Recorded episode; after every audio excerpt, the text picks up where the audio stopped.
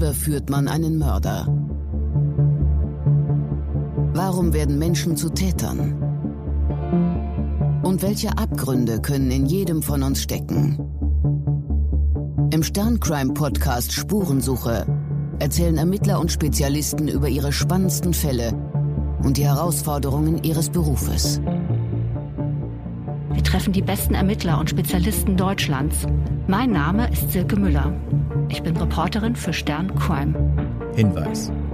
In dieser Folge geht es um den Fall des Kindermörders Silvio S. In einigen Passagen des Gesprächs werden seine brutalen Taten skizziert. Michael Zokos ist Deutschlands bekanntester Rechtsmediziner. Er ist Professor an der Berliner Charité und erklärt im Fernsehen, wie Rechtsmedizin funktioniert Einige seiner Romane wurden verfilmt, darunter ganz grandios abgeschnitten mit Moritz Bleibtreu in der Rolle des Rechtsmediziners Paul Herzfeld. Er gründete die Berliner Gewaltschutzambulanz und hilft im Auftrag des Bundeskriminalamtes, Opfer von Kriegshandlungen und Naturkatastrophen zu identifizieren, etwa im Kosovo oder nach dem Tsunami in Thailand. Der Schutz von Kindern ist ein ganz besonderes Anliegen des fünffachen Vaters. Herr Zokos, vor uns auf dem Tisch liegt Ihr neues Buch. Es heißt Schwimmen Tote immer oben. Darin räumen Sie auf mit populären Irrtümern über die Rechtsmedizin. Mich hat besonders Kapitel 14 interessiert. Uns Krimi-Fans rauben Sie da ganz schön die Illusionen. Genau, das ist der Titel meines neuen Buches. Und Sie wollten jetzt über Irrtum Nummer 14, den ich da dargestellt habe, sprechen. Das, der Titel dieses Kapitel ist, die meisten Tötungsdelikte sind das Resultat ausgeklügelter krimineller Planungen Simple Beziehungstaten sind eher die Ausnahme als die Regel. Ist das so? Das frage ich Sie. Was würden Sie denn denken als Krimileser? Als Fernsehzuschauer oder auch Krimileser denke ich natürlich, das ist immer alles. Folgt einem total ausgefuchsten Plan. Die Leute denken sich vorher unglaublich schlau aus, wie sie das begehen und wie sie dann die Leiche entsorgen und so weiter und wie sie sich selber auch tarnen. Und die Wahrheit scheint ja ganz anders ja, auszusehen. Die Wahrheit ist leider anders, aber das ist dann auch so filmisch nicht so gut umsetzbar, denn das, was wir eigentlich so mitbekommen und auch Polizeibeamte, das ist äh, tatsächlich nicht kriminelles Hochreck, sondern wirklich kriminelles Bodenturnen. Das sind jetzt nicht etwa Täter, die akribisch jeden Schritt planen, auf die Minute genau ihre Fluchtwege abstimmen, Alibi abstimmen, sondern die meisten Tötungsdelikte sind einfach Affekttaten, die aus dem Geschehen heraus sich ergeben und dann passiert es eben auch tatsächlich, dass Täter persönliche Gegenstände an einem Tatort zurücklassen, dass sie gefilmt werden bei ihrer überhasteten Flucht, dass die Leiche nicht wegtransportiert werden kann. Und das ist alles anders, als es eigentlich uns mit den ausgeklügelten, perfiden, insbesondere Serienkillern im Fernsehen dargestellt wird.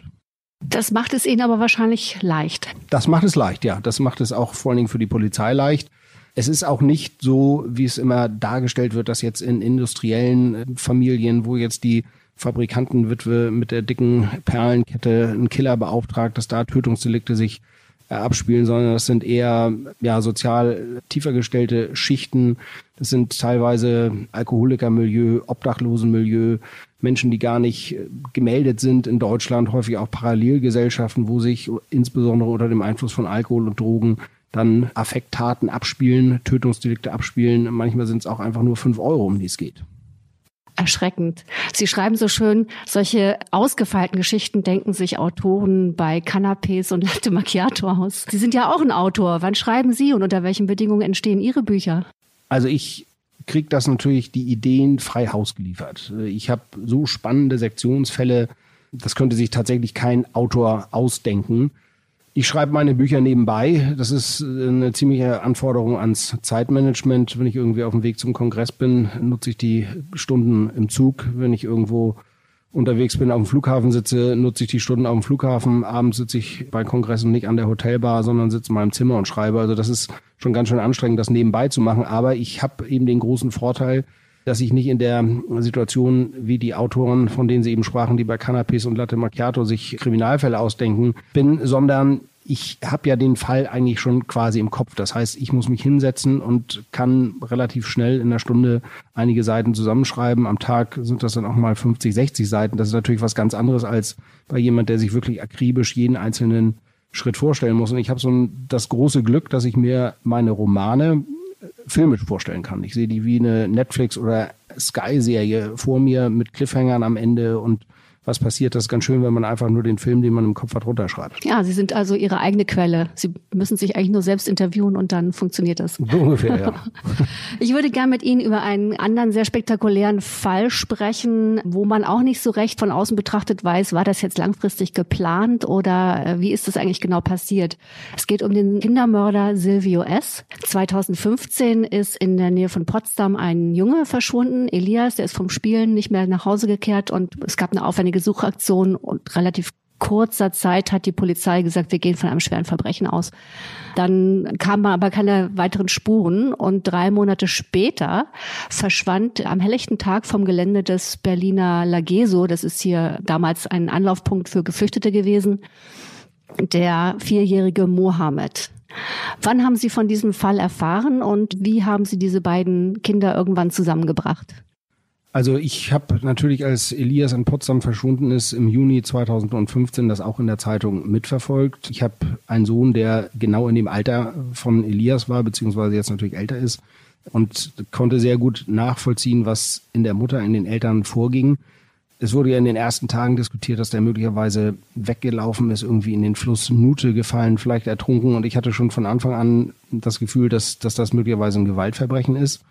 Dann ist, wie Sie schon sagten, im Oktober, dreieinhalb Monate später, hier genau 50 Meter entfernt von wo wir jetzt gerade sitzen für diesen Podcast, Mohammed entführt worden. Wir sind mit dem Institut für Rechtsmedizin hier direkt dem Lageso benachbart. Das heißt, der vierjährige Mohammed ist wirklich nur 50 Meter von mir weg, als ich in meinem Büro saß, entführt worden. Und mit diesem Fall bin ich dann das erste Mal konfrontiert worden, dass tatsächlich hier im Haus Polizeibeamte durchgingen und sagten, wir müssen mal in alle Keller gucken, wir suchen ein Kind, ob das irgendwo reingefallen ist, irgendwo verschwunden ist, sich verlaufen hat. Und dann ging eigentlich alles relativ schnell, ähm, weil kurze Zeit später über die Mutter von Silvio S. die Polizei verständigt wurde. Ich kann noch mal einen kurzen Schritt ja. zurückgehen. Bei Mohammed war es ja so, dass die Polizei erstmal gar nicht so stark eingestiegen ist in den Fall. Ich hatte nochmal nachgelesen, in den Medienberichten hieß es, man habe der Familie zunächst gar nicht geglaubt, dass der Junge verschwunden ist. Sie wollten einfach nur eine Entführung vortäuschen, um ihre Abschiebung zu verhindern. Haben Sie das mitgekriegt? Hat die Polizei da erst sehr spät reagiert? Oder? Nein, also als das Kind verschwunden ist, ist sehr zeitnah hier alles abgesucht worden. Ich habe das natürlich dann auch in der Presse verfolgt. Der Umgang in anderen Ländern mit Kindern ist ja auch ein anderer. Nicht? Äh, ich habe mich natürlich auch gefragt, würde ich meinen vierjährigen Jungen wirklich allein auf diesem Gelände zurücklassen? Man muss sich das so vorstellen, dass damals hier Tausende von Menschen waren. Das war also wie Oktoberfest ungefähr so bevölkert, weil das eben dieser Sommer oder der gerade da gewesene Sommer dieser Flüchtlingswelle, wo eine Million Menschen nach Deutschland gekommen sind, war und hier wirklich chaotische Umstände herrschten. Und die Mutter hat ja, das ist jedenfalls meine Erinnerung, den kleinen Mohammed auf dem Gelände vor dem Haus zurückgelassen, ist dann hoch zum Amt oder zu dem äh, zuständigen Beamten. Und da habe ich mir auch gedacht, na, also das hätten wir nicht gemacht, aber das ist in anderen Ländern eben gang und gäbe. Nicht? Wenn Sie in Spanien unterwegs sind, da sind vier, drei, vierjährige auf der Straße unterwegs oder auch, auch in Griechenland oder im, im ehemaligen Jugoslawien. Also ich habe die Spekulationen mitgekriegt, dass der möglicherweise gar nicht verschwunden ist, aber da hat man natürlich der Familie tatsächlich Unrecht getan. Und dann wurden Überwachungskameras ausgewertet, auch ein paar Tage später nochmal von einem Lokal hier in der Gegend. Und es tauchten dann sehr klare Bilder auf. Man sah einen Mann, der mit dem kleinen Jungen an der Hand das Gelände verlässt. Genau. Und, und die wurden dann in die Öffentlichkeit Silvio gegeben. Hm. Und diese Bilder wurden in die Öffentlichkeit gegeben und die Mutter von Silvio S. hat ihren Sohn erkannt und zur Rede gestellt. Was ich in dem Zusammenhang absurd fand, ist, dass diese Kamera illegalerweise angebracht war, wohl an einem Restaurant oder einer Lokalität und eben auf den Gehweg gerichtet war und dann sogar noch diskutiert wurde, ob man den Besitzer dieser Kamera nicht eine Strafanzeige zukommen lässt, da das ja nicht statthaft gewesen wäre. Also das, das fand ich dann die absurdeste Diskussion im Kontext dieses Geschehens, dass man jetzt zumindest eine Spur zu einem Tatverdächtigen hatte. Es hätte ja auch sein können, dass das ein Mann ist. Das ist natürlich erstmal abwegig, aber es gilt ja die Unschutzvermutung der diesen kleinen Jungen irgendwie äh, mitgenommen hat, weil er sich verlaufen hat und irgendwo abgegeben hat. Aber da ist in vielen Fällen oder in vielen Punkten, wie Sie jetzt auch sagten, mit, der, mit den Eltern, ob die vielleicht ihre Abschiebung verändern wollten oder was ich eben sagte mit der Anzeige gegen den Betreiber der Kamera, das ist teilweise wirklich ins Absurde gedriftet. dass man sich gar nicht auf den Kern mehr konzentrieren konnte, richtig. Und man hatte bis dahin aber keine Idee, dass diese beiden verschwundenen Jungs irgendwie zusammen in einem Zusammenhang stehen könnten. Nein, also ich bin dann ja direkt mit in die, nicht in die Ermittlung eingebunden gewesen, sondern habe natürlich die Informationen aus, aus erster Hand äh, damals bekommen und es war dann relativ schnell klar, dass Silvio S. eben für das Verschwinden von Mohammed in Frage kam. Innerhalb weniger Stunden, nachdem man ihn oder sein Haus bei den Eltern, wo er noch wohnte, aufgesucht hat, wurde auch der Leichnam von Mohammed gefunden. Der Leichnam befand sich im Kofferraum seines Wagens in so einer Art Kinderbadewanne mit Katzenstreu. Katzenstreu. Warum Katzenstreu? Ja, um den Geruch zu übertünchen. Der Geruch eines Leichnams ist brutal. Also das, das riechen sie wirklich und gerade in einem Haus oder, oder in einem Fahrzeug können sie keinen Leichnam aufbewahren, ohne dass jemand davon was mitbekommt, weil er es riecht. Und Katzenstreu bindet eben diese Geruchsstoffe. Also das ist schon ein sehr hochprofessionelles Vorgehen, was er da an den Tag gelegt hat. Aber er hatte dieses tote Kind offensichtlich ja mehrere Tage bei sich zu Hause genau, genau. aufbewahrt. Warum? Darüber kann man nur spekulieren. Silvio S. hat ja im Prozess, in dem ich jeden Prozesstag teilgenommen habe und wirklich nur wenige Meter von ihm entfernt saß, kein einziges Wort gesagt. Das ist auch tatsächlich so etwas, was man wahrscheinlich nie lösen wird, es sei denn, irgendwann ringt er sich dazu durch, doch zu sprechen. Was ihn motiviert hat, den Leichnam bei sich zu behalten, war der Leichnam von Mohammed vielleicht tatsächlich eine Trophäe? Hat er noch irgendwelche sexuellen Handlungen an dem Leichnam vorgenommen? Wollte er nur auf einen günstigen Moment warten, bis er den Leichnam entsorgen konnte? Das ist alles Spekulation, das wissen wir nicht. Wie kam es dann zu der Verknüpfung mit Elias? Am 29. Oktober hat die Polizei, nachdem sie ihn äh, festgenommen hatte, Silvio S. vernommen und es gab genau 15 Minuten, in denen er gesprochen hat. 15 Minuten. Waren das die am Anfang oder hat es lange gedauert, bis er Das waren die am Anfang. Und nach den 15 Minuten tauchte ein Anwalt auf, sein späterer Strafverteidiger, der zum Anfang des Gesprächs noch nicht dabei war. Und der dann sofort gesagt hat, hier Schluss, es wird nichts weiter gesagt. Und das ist ja dann auch bei allen weiteren Vernehmungen der Fall gewesen und auch vor Gericht.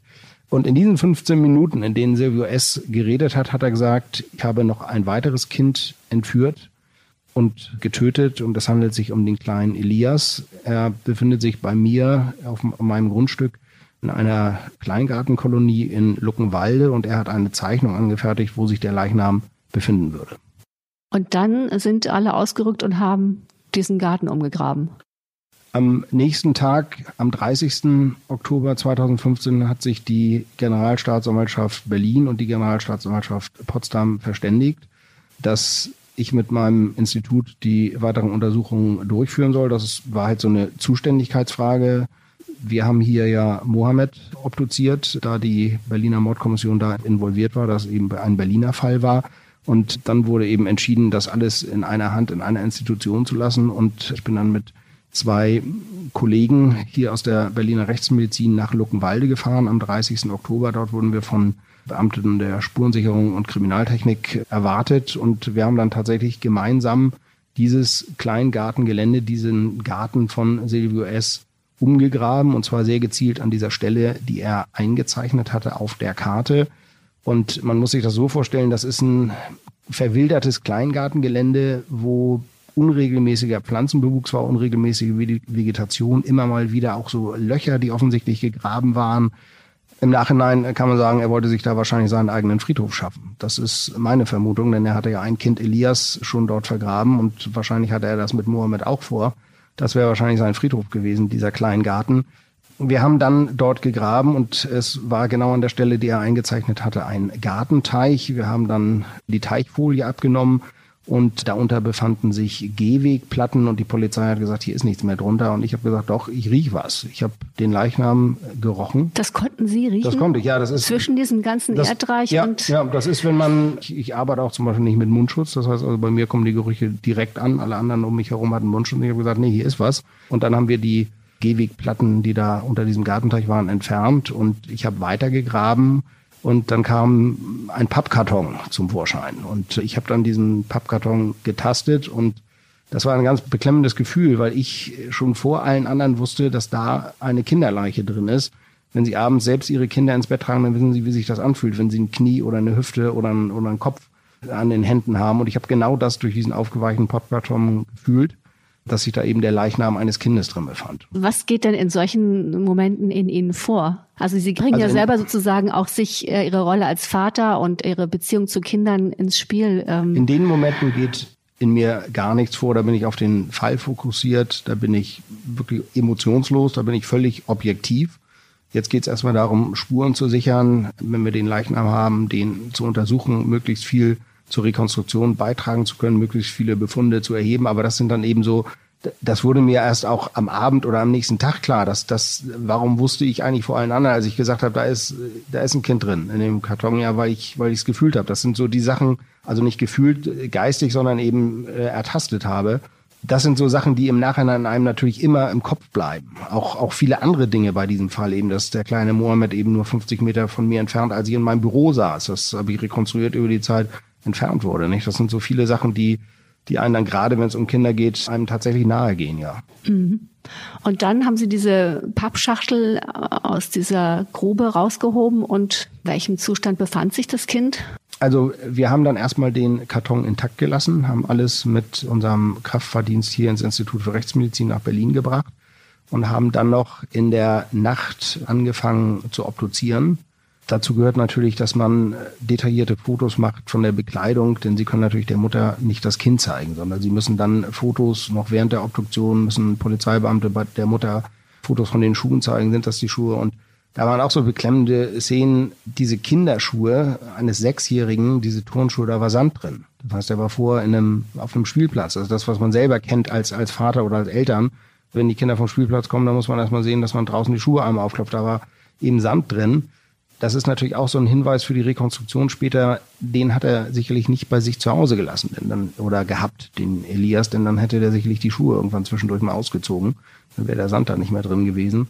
Und dann haben wir eben hier die Obduktion durchgeführt und der Leichnam war in einem Zustand weit fortgeschrittener Leichenfäulnis. Der Leichnam befand sich ja seit über drei Monaten oder der Junge war seit über drei Monaten tot und der Leichnam befand sich sicherlich die entsprechende Zeit auch dann dort unter der Erde. Ich glaube nicht, dass er ihn irgendwo anders zwischengelagert hat, sondern relativ schnell dort in seinem Kleingartengelände vergraben. Und wir konnten dann aber eben tatsächlich noch etwas zur Todesursache feststellen. Wir konnten auch feststellen, dass der Junge offensichtlich Opfer eines Sexualdeliktes wurde und diese ganzen Befunde sind dann natürlich in die Gerichtsverhandlung eingegangen. Das war ja wohl auch ein strittiger Punkt. Also den sexuellen Missbrauch von Mohammed hatte er ja wohl zugegeben, aber zu Elias hat er keine weiteren Angaben gemacht.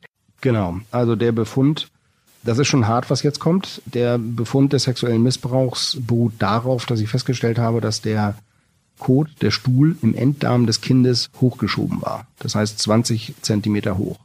Und das haben sie normalerweise nie. Da sind nicht 20 Zentimeter frei. Und ich kannte das von einem anderen Fall aus Hamburg. Da habe ich mal ein kleines Mädchen, achtjähriges Mädchen, was Opfer eines Sexualdelikts war, wo der Täter eben auch eine anale Vergewaltigung äh, gestanden hat, eben auch festgestellt. Deshalb kannte ich diesen Befund. Das ist natürlich nichts, was irgendwo in, in Lehrbüchern dokumentiert ist, weil die Fälle einfach zum Glück so selten sind. Aber das war jedenfalls ein ganz starkes Indiz dafür, dass da eben sexuell manipuliert wurde an dem Jungen. Und dadurch, dass der aber seine Schuhe noch hatte, kann man wahrscheinlich auch schließen, dass der nicht lange gelebt hat in der Obhut von Silvio S. Das ist richtig. Also ich habe eine Vermutung, allerdings ist das natürlich auch nur eine, eine Spekulation, was er mit ihm gemacht hat, denn offensichtlich ist er ja nicht mit zu ihm, zu sich nach Hause gefahren. Es gibt die Möglichkeit, dass er ihn irgendwo im Freien missbraucht und getötet hat oder im Auto. Da ist natürlich aber die Gefahr der Entdeckung immer gegeben. Er hatte auch noch eine weitere Datsche, die von den Eltern angemietet war, in der auch tatsächlich Blutspuren von Elias gefunden wurden. Dem ist erstaunlicherweise in der Verhandlung nie nachgegangen worden. Das heißt, man weiß bis heute nicht, wo befand sich Elias in diesem Intervall von wahrscheinlich nur wenigen Stunden, in denen er noch lebte, bis er getötet wurde. Und ich gehe davon aus, dass Silvio S. ihn diese Datsche auch im Brandenburgischen verschleppt hat, dort missbraucht und dann getötet. Was sagen denn eigentlich diese beiden unterschiedlichen Orte, an denen er die Kinder aufgegriffen hat, über seine mögliche Strategie aus? War das planvoll oder hat er auf Gelegenheiten gewartet und dann, als sie sich ihm boten, zugegriffen? Beides. Also er hat schon geplant, Kinder zu entführen. Ich gehe davon aus, dass Elias ein reines Zufallsopfer war. Er fuhr lang, sah Elias, der da vor seinem Wohnhaus spielte und hat Gelegenheit ergriffen, dass der Junge alleine war, dass niemand in der Nähe war, hat ihn angesprochen. Wir wissen bis heute nicht, und das war auch das große Rätsel für die Mutter von Elias äh, in der Verhandlung, und das ist etwas, woran diese Frau wahrscheinlich auch zerbrochen ist oder zerbrechen wird, dass sie nicht weiß, warum ist mein Kind mit diesem Mann mitgegangen. Das ist ja, sie weiß, dass ihr Kind getötet wurde, sie weiß auch, wer der Mörder ist, sie weiß aber nicht, warum ist mein Kind mitgegangen. Und das ist natürlich eine Frage, die die man sich immer stellen wird. Und meine persönliche Vermutung ist, dass Silvio S. sich seine Rolle als Wachmann zunutze gemacht hat. Er ist ja häufig in Uniform unterwegs gewesen. Und wenn Sie zu einem Sechsjährigen in Uniform gehen und sagen, was machst du hier und den anbrüllst und sagst, steig ein, ich bring dich nach Hause, dann macht er das ohne Probleme. Wenn einfach ein fremder Mann hinkommt und sagt, na, wollen wir ein bisschen spielen, dann werden das die meisten Sechsjährigen nicht tun. Aber das ist jedenfalls meine persönliche, wie gesagt, ich habe ihn erlebt, ich habe äh, die ganzen Einzelheiten in diesen vielen Prozesstagen gehört. Das ist meine persönliche Einschätzung, dass das das Wahrscheinlichste ist. Denn die Mutter sagte der Polizei gegenüber, dass Elias nie mit Fremden gesprochen hätte oder auch nie mitgegangen wäre. Und das ist eben etwas, was, was sie bis heute umtreibt und, und was sie natürlich fertig macht das nicht zu wissen. Und um auf Ihre Frage nochmal zurückzukommen, also er ist mit Sicherheit planvoll vorgegangen weil nämlich in seinen verschiedenen Autos tatsächlich Entführungskits gefunden wurden. Das heißt Tüten mit Mädchenperücken, mit Mädchenkleidern, Tüten mit Mädchenspielsachen, mit Jungsspielsachen. Und wenn Sie sowas dabei haben, dann können Sie einen dunkelhaarigen Vierjährigen an sich nehmen, können dem ein rotes Mädchenkleid anziehen und eine blonde Perücke aufsetzen. Und wenn Sie den entsprechend einschüchtern, können Sie an jeder Polizei vorbeigehen, weil die nach einem kleinen Jungen mit braunen Haaren suchen. Also der war sehr perfide, sehr organisiert als Täter, aber musste natürlich auf den Moment warten, wo er ein Kind ergreifen kann. Und da gab es natürlich zu dieser Zeit keine bessere Gelegenheit als bei den chaotischen Umständen auf dem Lageso. Insofern dieses staatliche Versagen in der Flüchtlingskrise zu der Zeit hat dazu beigetragen. Da gab es ja auch wohl die nachweislich die Information oder, oder die Erkenntnis, dass er sich tatsächlich auch im Internet informiert hat über das Lageso und genau diesen Umstand ausgemacht hat. Insofern war er schon ein organisierter, planvoller Täter, dem aber natürlich auch der Zufall in die Hände gespielt hat, dass dann nun gerade zum Beispiel Elias alleine da spielte oder dass die Mutter von Mohammed ihn da einfach hat stehen lassen. Mhm. Also vielleicht muss man kurz dazu sagen, es ist ein großes, unübersichtliches Innenhofgelände mit sehr vielen Eingängen zu verschiedenen Behörden, wo sich alle, die als Geflüchtete nach Berlin kamen, zunächst mal melden sollten. Tausende dann, von Menschen ja. mit unterschiedlichsten Sprachen, keiner verstand den anderen, also wirklich chaotische Zustände. Mm, mm, Tag und Nacht, also das war einfach belagert und man hat sowieso das Gefühl gehabt, dass hier nicht ein Mensch verloren geht, ist fast ein äh, Wunder. Ein Wunder, dass nicht noch mehr passiert ja, ist, ja. ja. ja. Wie wichtig für Ihre Arbeit ist es denn mehr als sozusagen nur die bloße Leiche zu sehen? Also für mich sind natürlich als Rechtsmediziner jetzt auch nicht nur beim Fall von Silvio S., sondern auch bei allen anderen Fällen die Ermittlungserkenntnisse ganz entscheidend. Was ergibt die Ermittlungsakte? Wie war die Verschlusssituation in einer Wohnung? Gab es eine Bewirtungssituation? Stand da irgendwo ein Glas? Was hatte derjenige am nächsten Tag vor? Hatte der vielleicht einen Urlaub geplant? Dann würde ein Suizid eher unwahrscheinlich sein. Das heißt, je mehr Informationen ich zum persönlichen Umfeld, zu den Lebensumständen, zu den Lebensgewohnheiten einer Person habe, umso mehr kann ich auch aus den Befunden an dem Verstorbenen herauslesen und interpretieren. Bei Silvio S. war es ja wohl so, Sie erwähnten gerade diese Entführungskits in seinen Autos. Scheinbar hatte er auch mehrere Autos, was ja auch nicht für eine einzelne alleinstehende Person ungewöhnlich ist. Also es ist, es ist für eine einzelne Person schon ungewöhnlich, aber er hatte wohl Zugang zu beruflich genutzten Fahrzeugen und deshalb eben auch verschiedene, er hat ja für verschiedene Sicherheitsfirmen gearbeitet und konnte dort eben verschiedene Fahrzeuge nutzen. Und deswegen diese verschiedenen Kits, die er genau, vorbereitet genau. hatte. Wie hat er sich sonst vorbereitet? Es wurden ja auch verschiedene andere Requisiten gefunden, die er für seine Fantasien bereithielt. Der hatte ja die ganze Palette von SM, Bondage, Werkzeugen, Gegenständen, ob das nun Daumenfesseln waren, ob das Kabelbinder waren, äh, Vaginal, ein Vaginalspekulum ist bei ihm gefunden worden, eine so Halskrause, wie sie in der Rettungsmedizin benutzt wird, solche fetischartigen Masken, also Beruhigungsmittel, da war wirklich nichts, was es nicht gab. Dann gab es unheimlich viele Videos mit SM-Szenen bei ihm. Und es gab auch Videos von ihm selbst, wo er sich gefilmt hat, zum Beispiel beim Geschlechtsverkehr mit Kinderpuppen. Also das war, das ist grausig, sowas anzugucken. Ich musste das natürlich als Sachverständiger der Verhandlungen, aber wenn Sie genau wissen, da hat er geübt, für den Ernstfall und das hat er mit Elias und Mohammed gemacht, dann hat das natürlich nochmal eine ganz andere Qualität, als wenn sie das losgelöst von sehen würden, dass einfach ein Mann mit einer Babypuppe Verkehr betreibt. Da würde man auch schon denken, gut, das ist, äh, also der ist nicht ganz, ganz normal, sondern das ist schwerst pathologisch, der ist psychisch gestört. Aber wenn Sie genau wissen, dass er daran geübt hat, für den Realfall, dann hat das noch eine ganz andere Dimension. Er hat ja in einem sehr kleinen Ort gelebt, in der oberen Etage seines Elternhauses. Wie kann ein Mensch völlig unbemerkt ein solches Arsenal an Requisiten und Gegenständen anhäufen und äh, sich auch offensichtlich über eine lange Zeit intensiv damit beschäftigen? Das ist für mich als Rechtsmediziner nichts Ungewöhnliches, denn ich habe ja tatsächlich Einblick in viele Lebensgewohnheiten, Lebensbereiche von Menschen und sowas sehen wir immer in den Ermittlungsakten, auch gerade so bei Autoerotikern was die teilweise für Vorrichtungen zu Hause haben, Sexspielzeug. Und die Menschen leben tatsächlich nebeneinander ihr Leben und keiner scheint sich groß für den anderen zu interessieren. Also das ist wahrscheinlich beim Großteil der Bevölkerung tatsächlich der Fall, dass das geht, ja. Das heißt dann immer so schön, es war ein ganz unauffälliger Nachbar. Genau, das hätte ich ja nie von dem gedacht, mhm. ja. Der hat immer so nett gegrüßt, ne? So. Ich erinnere mich auch, dass auch diese Halskrause eine besondere Rolle gespielt hat, diese medizinische. Können Sie dazu was sagen?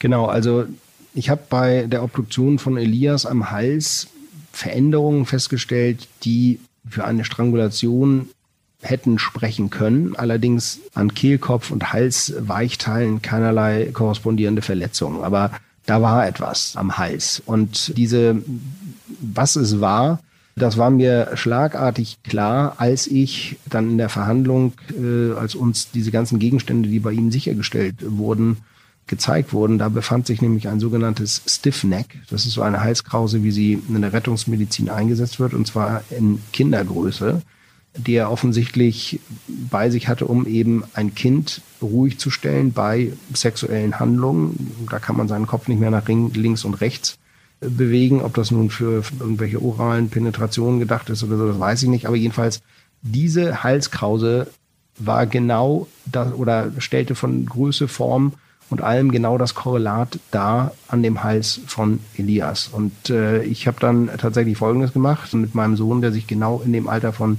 Elias befand. Ich habe mir genau die identische Halskrause, also nur nicht die aus der Verhandlung, sondern genau dasselbe Modell, selbe Größe besorgt und habe ihm die angelegt und habe das fotografiert, also mit Einwilligung meiner Frau und mit seiner Einwilligung. Das hat den nun nicht weiter schockiert oder, oder irgendwie, es war noch nicht belastend für das Kind, sondern ich habe gesagt, zieh es mal an und ich musste jetzt aus verschiedensten Positionen fotografieren und habe das dann genau über diese Veränderungen von Elias projiziert. Also ein Kind von identischer Größe, Alter, Konstitution und das passte genau. Und das war dann auch der entscheidende Punkt, dem das Gericht dann auch das Landgericht Potsdam bei meinem Sachverständigengutachten gefolgt ist, dass ich eben rekonstruiert habe, dass Elias diese Halskrause umgehabt haben muss und dass das sehr wahrscheinlich, um eben ihn oral zu penetrieren, beziehungsweise sexuelle Handlungen an seinem Kopf durchzuführen, und ihn damit stillzulegen oder stillhalten zu lassen, vorgenommen. Mhm. Das geht ja schon sehr weit ins Privatleben. Also wie äh, haben Sie Ihrem Sohn erklärt, wofür das ist? Nein, das habe ich natürlich nicht erklärt. Das, kann man, das, das habe ich nicht erklärt. Nicht sagen. Das werde ich ihm vielleicht irgendwann in zehn Jahren mal sagen. Aber das, das hat er auch vergessen. Das hat er nicht als komisch empfunden. Ich habe einfach gesagt, komm, leg das mal um. Ich muss ein paar Fotos von dir machen. Habe natürlich auch, auch sein Gesicht da völlig rausgenommen aus diesen Fotos vor Gericht und so. Aber äh, sie brauchen manchmal genau das, um einem Gericht plastisch klar machen zu können, was los ist. Da kann der Zockers natürlich viel sagen, ich glaube, das ist der Stiffneck. Aber wenn sie mit solchen überzeugenden, übereinander projizierten Befunden kommen, wo keine Frage mehr offen bleibt, dann können Sie Ihr Sachverständigengutachten sehr gut klar machen. Das heißt, man muss einfach in die unmöglichsten und absurdesten Ecken denken, also äh, sozusagen seine Pfade immer wieder verlassen. Und genau, genau. Und da gibt es eben auch nicht jetzt irgendwelche Lehrbuchmethoden oder so, sondern man muss da extrem flexibel im Denken sein. Man muss aber auch so flexibel sein, dass man nicht an irgendwelchen irrigen Annahmen festhält, sondern irgendwann wieder an Anfang geht und nochmal von vorne anfängt, weil man irgendwo nicht weitergekommen ist und falsch abgebogen ist in dieser ganzen Kausalkette. Das heißt sozusagen alles zurück auf los, das kommt schon öfters das vor. Das kommt ab und zu gerade bei solchen hochkomplexen Tötungsdelikten schon vor, ja. Mhm.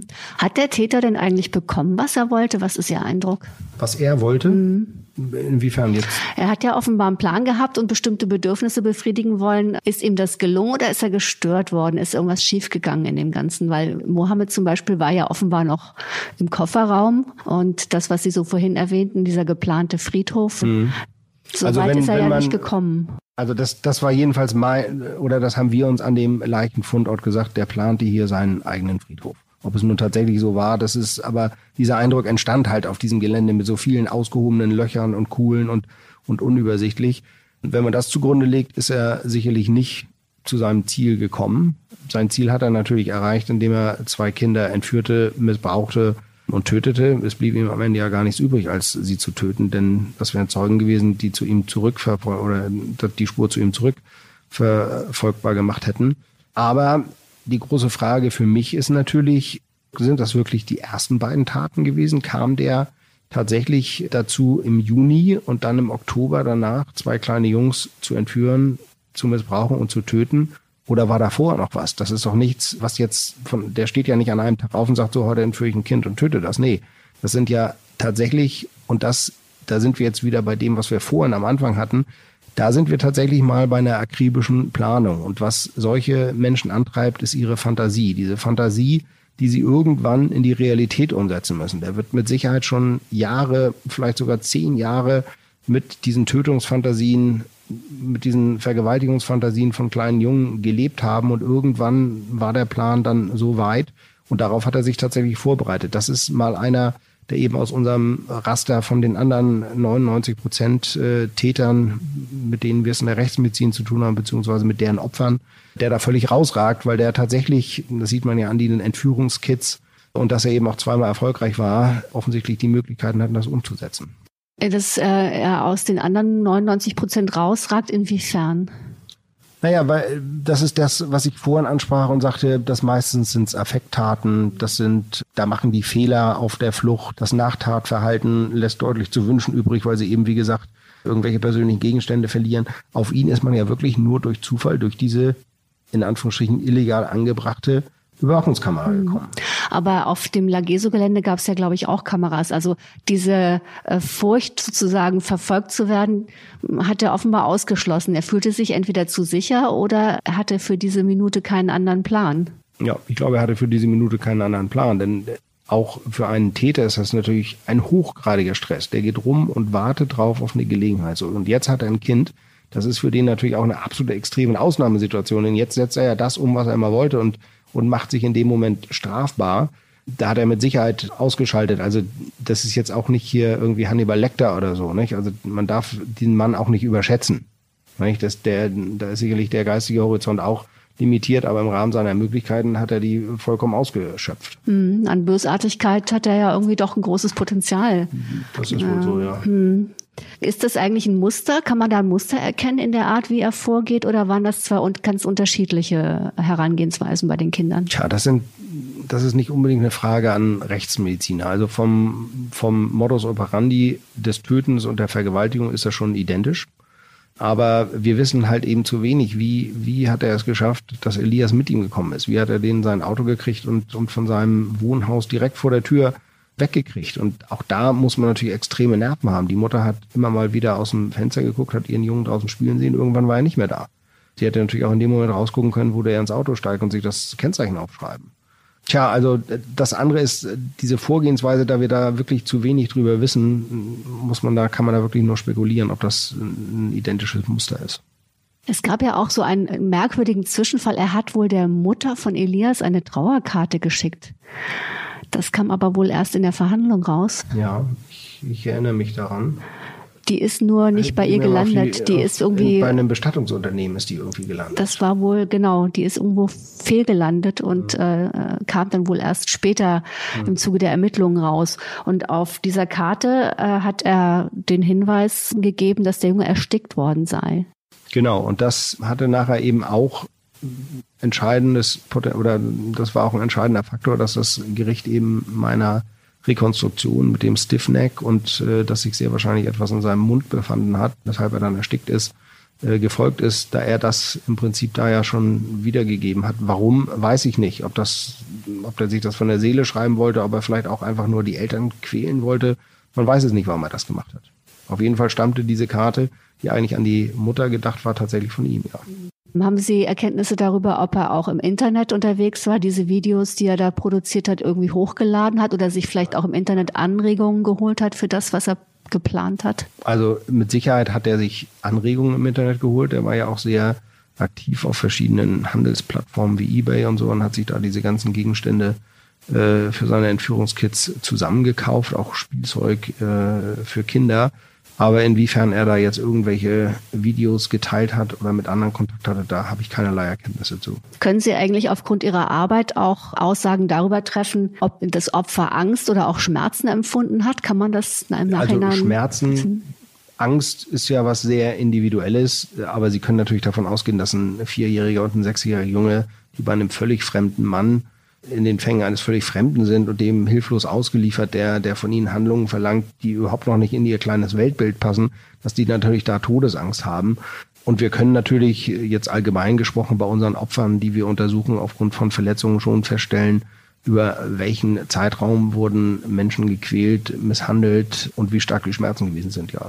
Das ist ja auch ein Aspekt in Ihrem neuen Buch, dass Menschen ihren, Ihres Berufes eigentlich äh, Menschenfreunde sein müssen, obwohl sie jeden Tag eigentlich das Ergebnis von bösartigen Handlungen auf dem Tisch haben.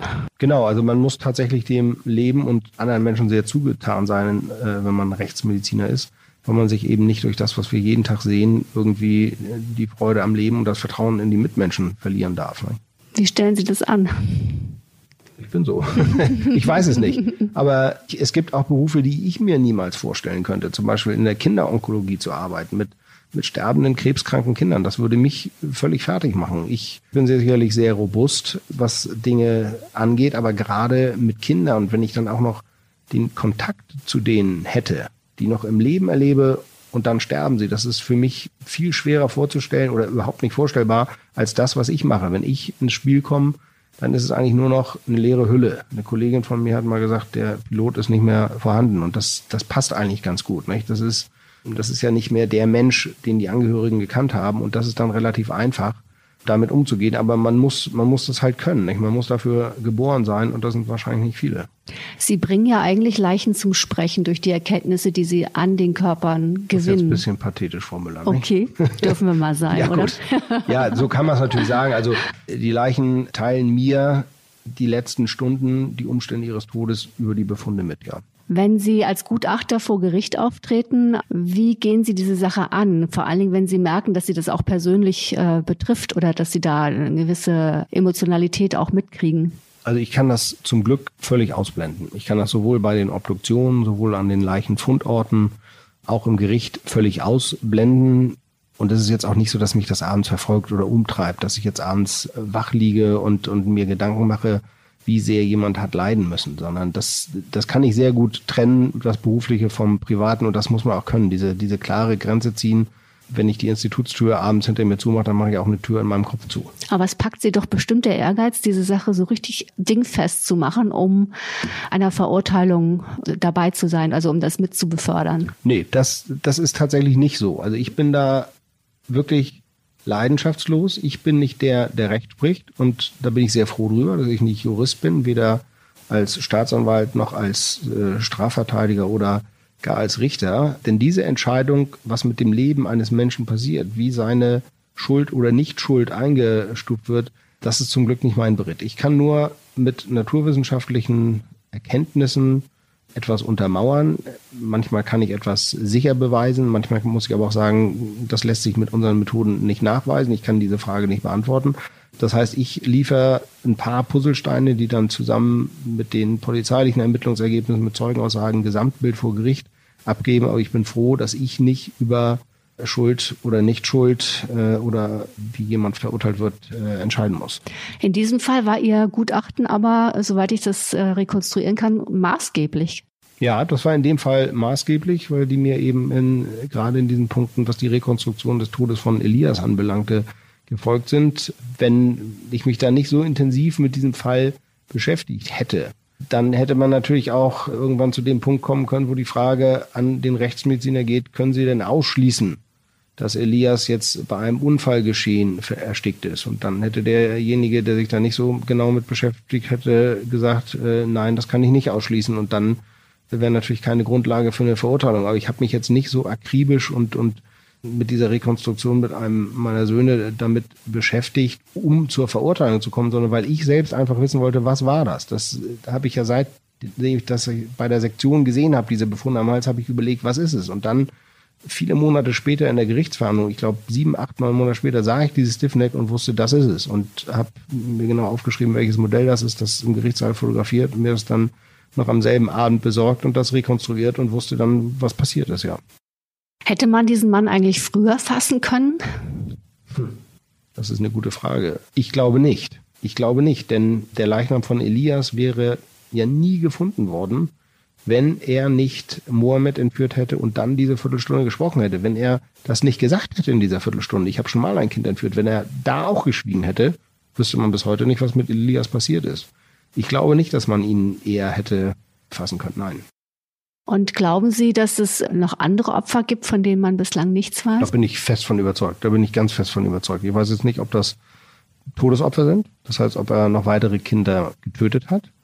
Es ist ja auch immer wieder spekuliert worden, ob er was mit dem Verschwinden der kleinen Inga in Stendal zu tun hat. Diese Überlegungen sind sicherlich nicht ganz abwegig unter dem Aspekt, dass er eben auch Mädchenspielzeug hatte. Das offensichtlich auch nicht nur auf Jungen festgelegt war, auf kleine Jungen, sondern auf Kinder. Und außerdem hat ihn eine seiner Routen als Wachmann äh, nur 50 Kilometer entfernt zu ähnlicher Zeit, der Inga dort verschwand in Stendal, da lang geführt. Also das ist naheliegend, aber man wird es wahrscheinlich nicht beweisen können oder nachweisen können. Aber mit Sicherheit gibt es mehr Opfer, klar. Es sind ja auch auf seinem Handy Fotos gefunden worden, wo ich noch beurteilen von Kindern, wo ich noch sagen sollte, ob das Kind schläft oder tot ist. Und ich gesagt habe, das kann ich nicht sagen. Dafür ist die Qualität zu schlecht. Ich kann jetzt hier keine Leichenflecken sehen, aber das Kind kann schlafen, das Kind kann betäubt sein, das Kind kann tot sein. Es fanden sich da viele Bilder auf seinem Handy. Es ist nie geklärt worden, welche Kinder das sind. Viele Bilder heißt, in welcher Dimension spielt sich also sowas sieben, ab? acht verschiedene Kinder das können aber auch Bilder sein, die er aus dem Internet runtergeladen hat. Das kann der mit seinem Handy von irgendeinem Monitor abfotografiert haben. Das kann auch sein, dass der irgendwo ein schlafendes Kind gesehen hat, das Kind fotografiert hat. Also das kann aber auch ein Opfer von ihm sein. Ich weiß es nicht. Das ist nie aufgeklärt worden. Wann haben Sie eigentlich das erste Mal ihn selber persönlich erlebt? In der Gerichtsverhandlung. In der Gerichtsverhandlung, das war im Sommer 2016, als ich in Potsdam als Sachverständiger im Landgericht saß am ersten Verhandlungstag, als er da reingeführt. Das heißt, bei den äh, Verhör, also was heißt Verhören sagt man ja nicht, bei den Befragungen. Verhör ist ja auch so ein. Verhör ist auch ein falsches ne? Wort, genau. genau. Das, kommt, äh, das sollte man tunlichst vermeiden. Das kommt nämlich noch aus der NS-Zeit, aus der Zeit diktatorischer Willkür. Man sagt Vernehmung. Und das ist auch so ein, so ein, so ein amerikanischer Krimi-Begriff eigentlich, oder? Man kennt das irgendwie aus also dem Fernsehen. Also ja, ich, ne? ich sehe immer, wenn ich einen Krimi schaue, oder Thriller wird immer jemand verhört. Das ist aber völlig falsch. Das Wort gibt es im Deutschen gar nicht und im Polizeideutsch schon gar nicht, sondern Vernehmung. Wieder so ein Irrtum aus Ihrem genau, Bestseller. Genau, auch wieder ein Irrtum, ja. Also bei der Befragung sind Sie nicht dabei? Nein, da bin ich nicht dabei. Wir sind weder bei der Vernehmung noch bei der Beschattung noch bei irgendwas dabei. Das wird ja auch gerne, das ist ja auch so ein Klischee, was immer im Tatort und Krimis bedient wird, dass der Rechtsmediziner oder die Rechtsmedizinerin dann da im Schlepptau der Polizei ist. Das ist nicht der Fall. Sie arbeiten gar nicht so eng mit den Kriminalbeamten zusammen, wie das im Fernsehen immer dargestellt wird. Also wir sind zumindest keine festen Teams. Das wird ja auch gerne so zum Beispiel im Münsteraner oder, oder Kölner Tatort kolportiert, dass es nun immer derselbe Kriminalbeamte und derselbe Rechtsmediziner ist. Aber wir sind in Berlin allein 15 Rechtsmedizinerinnen und Rechtsmediziner, die Bereitschaftsdienst jeweils für eine Woche versehen. Und es gibt in den verschiedenen Mordkommissionen des Berliner Landeskriminalamts 55 Beamte. Das sind schon 660 mögliche Kopplungen oder Paarungen, die man da haben kann. Also es ist nicht so, dass man da immer wieder mit demselben Team arbeitet, sondern das ist eher ungewöhnlich. Und die Polizei spaziert auch nicht so einfach in den Sektionssaal und stellt Fragen? Nö, die sind vorher angemeldet. Die kommen ja hier auch sonst gar nicht rein, weil es einfach ein sehr geschlossenes System hier ist, weil wir halt hier natürlich auch Ermittlungsakten in Mordfällen liegen haben, Asservat. Hier kommt man nicht einfach so rein, nein. Silvio S. ist ja zu lebenslänglicher Haft verurteilt worden. Dann gab es einen äh, Revisionsprozess und der wird wahrscheinlich 20 Jahre im Gefängnis sitzen und dann wird neu befunden darüber, ob er in eine Sicherungsverwahrung überwiesen wird oder nicht. Wie haben Sie dieses Urteil aufgenommen? Also ich habe zumindest das erstinstanzliche Urteil mit Erstaunen wahrgenommen oder mitverfolgt. Ich war ja in der Gerichtsverhandlung dabei und konnte das nicht nachvollziehen wieso von jemandem, wieso man so klar sagen kann, dass von jemandem, der zwei kleine Jungs innerhalb von wenigen Monaten entführt und getötet hat, äh, in der Zukunft keine Gefahr ausgehen kann. Und so wie ich das verstanden habe, äh, ist das ja auch im erstinstanzlichen Urteil darauf basierend, dass Silvio S. mit dem äh, psychiatrischen Sachverständigen nicht geredet hat. Und deshalb wurde gesagt, dass von dem geht keine Gefahr aus. Nee, da müsste man in meiner, ich bin zum Glück eben kein Jurist, aber nach meiner Wahrnehmung müsste man sagen, nee, das kann man nicht ausschließen und deshalb geht er eben in Sicherheitsverwahrung, Sicherungsverwahrung. Und äh, nach der Revision ist es jetzt so, dass eben erneut geprüft werden soll, aber erst in einem groß, äh, also nach genau, einem langen Zeitraum, Jahren, ja. in vielen Jahren. Ja. Mhm. Das ist immer noch besser, als wenn er nachher entlassen würde. Mhm. Gibt es denn sowas eigentlich wie den typischen Kinderfänger? Zeigen sich da Muster oder äh, in der Vorgehen ist er da typisch oder war er eine Ausnahmefigur? Also ich glaube, man, es gibt nicht den typischen Kinderfänger. Ich habe zum Glück haben wir nicht oft solche Fälle. Also ich habe in meiner beruflichen Laufbahn 25 Jahren als Rechtsmediziner mit sechs, sieben solchen Tötungsdelikten an Kindern durch Serienmörder zu tun gehabt. Aber da gibt es nicht den typischen Kinderfänger, den typischen Kindermörder. Das zieht sich durch alle Gesellschaftsschichten, Bildungsschichten. Das ist eher was, das Einzige, was die verbindet, ist eigentlich ihre sexuelle Neigung und die Fantasie. Sie nannten ihn einen Serientäter gerade eben. Trifft das zu? Würden Sie das so sagen? Ja, per Definition zwei oder mehr Opfer zu verschiedenen Zeitpunkten an verschiedenen Orten. Also die Definition trifft auf Silvio S. Äh, absolut zu. Der ist ein Serienmörder, ja. Und untermauert wahrscheinlich äh, Ihre These, dass es noch andere Opfer gibt. Würde ich sagen, ja. Denn wie gesagt, dieses explosionsartige innerhalb von wenigen Monaten diese beiden Taten zu begehen, da muss es auch eine Vorphase gegeben haben. Wenn Sie sagen, es gab nur sechs oder sieben, was sagten Sie eben, sechs oder sieben, sechs oder sieben Fälle ja. äh, in Ihrer gesamten Laufbahn. Was ist denn so Ihr Alltag eigentlich? Also ist es das, was Sie unter Kapitel 14 beschreiben, diese Beziehungstaten, die schwer alkoholisiert und dann im Affekt passieren oder? Ähm also der Alltag bei den über 2000 Obduktionen, die wir hier in Berlin durchführen, sind eigentlich pro Jahr sind einerseits hochgradig fäulnisveränderte Leichen, gerade im Sommer, wo es einfach um die Identifizierung geht natürlich auch Ausschluss eines äh, Tötungsdelikts, aber hauptsächlich dann um die Identifizierung. Dann haben wir natürlich viel mit Verkehrsunfällen zu tun, tödlichen Verkehrsunfällen, viel mit fraglichen Kunstfehlerfällen, viel mit sogenannten Sicherheitsobduktionen. Da stirbt jemand mit Ende 40, der ist einfach ein bisschen zu jung. Und da wird einfach eine Obduktion durchgeführt, um zu klären, ob er möglicherweise Opfer einer Fremdeinwirkung wurde. Und wir haben ungefähr 100 Tötungsdelikte im Jahr. Und da ist dann tatsächlich so, dass der Großteil eben unter Alkoholeinfluss, sowohl Täter als auch Opfer stehen in über der Hälfte der Fälle unter Alkoholeinfluss. Das sind in der Regel bei Tötungsdelikten Messerstechereien, auch das, was immer durch, durch die Zeitung geht, tödliche Messerstechereien, wo, wo ein Wort das andere gibt oder manchmal auch aus völlig banalem Anlass ein Messer gezogen wird. Aber solche Fälle wie von Silvio S., die sind zum Glück die Ausnahme. Sie sagt mal in einem Interview, dass es sehr viel mehr äh, gewaltsame Todesfälle gibt und die aber nicht aufgedeckt werden, weil einfach der erste Arzt, der dann äh, die Todesursache feststellen soll, nicht erkennen kann, was passiert ist und dann geht das einfach so unter dem Radar durch. Genau, also das Prinzip ist ja, wenn jemand umfällt, muss ein Arzt äh, feststellen, ob schon sichere Todeszeichen vorhanden sind. Wenn sie nicht vorhanden sind, muss eben reanimiert werden oder eine Reanimation fortgesetzt werden. Und häufig werden ja auch Verstorbene aufgefunden, wo völlig klar ist, die brauchen nicht reanimiert werden. Und wenn jetzt der leichenschauende Arzt oder die leichenschauende Ärztin sagt, es handelt sich um einen natürlichen Tod, unabhängig davon, ob sie den Patienten kennt oder woran sie das festmacht, dann wird dieser Fall nie auf meinem Tisch oder dem meiner Kollegen landen und auch nie der Polizei zur Kenntnis gelangen. Nur wenn das Kreuz bei ungewisse Todesart oder bei nicht natürlich gesetzt wird, dann wird dieser Fall nochmal polizeilich untersucht und dann nach Einschätzung der Polizei auch in der Rechtsmedizin. Es gibt eine Multicenter-Studie aus Münster, die ist jetzt allerdings schon 20 Jahre alt, aber es hat sich eigentlich an den, an den Zahlen und dem Vorgehen nichts geändert. Die haben einfach mal in Krematorien geguckt, wo nochmal eine zweite Leichenschau durchgeführt wurde, wie viele Tötungsdelikte da bundesweit ausgefischt wurden und haben das hochgerechnet. Wir haben in Deutschland ungefähr 1000 bis 1500 Tötungsdelikte, das heißt also Mord, Totschlag, Körperverletzung mit Todesfolge. Ähm, und die Münsteraner Studie hat ergeben, dass es ungefähr nochmal so viele Fälle pro Jahr sind in Deutschland, die nicht erkannt werden. Das heißt, Sie müssten Ihr Institut eigentlich verdoppeln und auch die Anzahl an Leichen, die hier untersucht werden, müsste eigentlich sehr viel höher sein. Es würde zumindest Sinn machen, wenn man mehr obduzieren würde in Deutschland. In Berlin sezieren wir relativ viel. Wir obduzieren fünf bis sechs Prozent der Verstorbenen.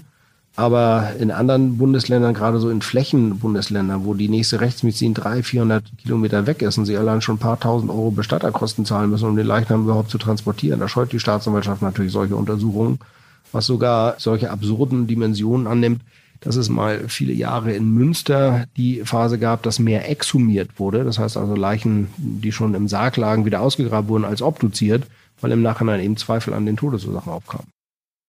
Als wir uns vorhin hier trafen, da äh, begrüßten Sie mich mit den Worten, ich habe heute was auf dem Tisch gehabt, das habe ich so noch nie gesehen. Nee, das nicht. Das habe ich das letzte Mal vor zehn Jahren gesehen. Das letzte Mal vor zehn Jahren gesehen. Ist ja auch schon äh, eine große Nummer dann. Ja, also das, äh, wir hatten heute einen Bodypacker, einen jungen Mann, der aus Südamerika vor wenigen Tagen nach Berlin gekommen ist und dann plötzlich in, äh, und unerwartet im Hotel hier verstorben ist. Den haben wir obduziert, weil der einfach mit Anfang 20 zu jung ist, um zu sterben und um eben auch eine Fremdeinwirkung auszuschließen. Und wir haben tatsächlich 50 Packungen mit Drogen, also Drogenpäckchen, Kokain, reines Kokain in seinem Darm und Magen gefunden.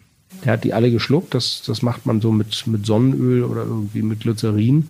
Riesige Dinger, fünf Zentimeter lang. Also ich habe schon ein Problem, wenn ich eine Ibuprofen-Tablette, eine Ibuprofen-Tablette schlucken soll. Und davon hatte er 50 Stück drin. Und dann versuchen diese Drogenkuriere eben mit Abführmitteln sie wieder nach draußen zu befördern. Das Problem in seinem Fall war, die waren in Fingerlinge, das heißt also abgeschnitten von Plastikhandschuhen abgeschnittene Finger eingepackt, die Drogen, und das war dann oben zugebunden. So, da sind einige aufgegangen im Magen-Darm-Trakt und das hat dann eben zu einer tödlichen Kokainvergiftung geführt. Aber das sind auch, das sind halt so spannende Fälle, da, da freut man sich als Rechtsmediziner, weil das nicht der äh, sechste Herzinfarkt am Tag ist, sondern dann gibt es mal sowas zur Abwechslung. Eine schöne Leiche.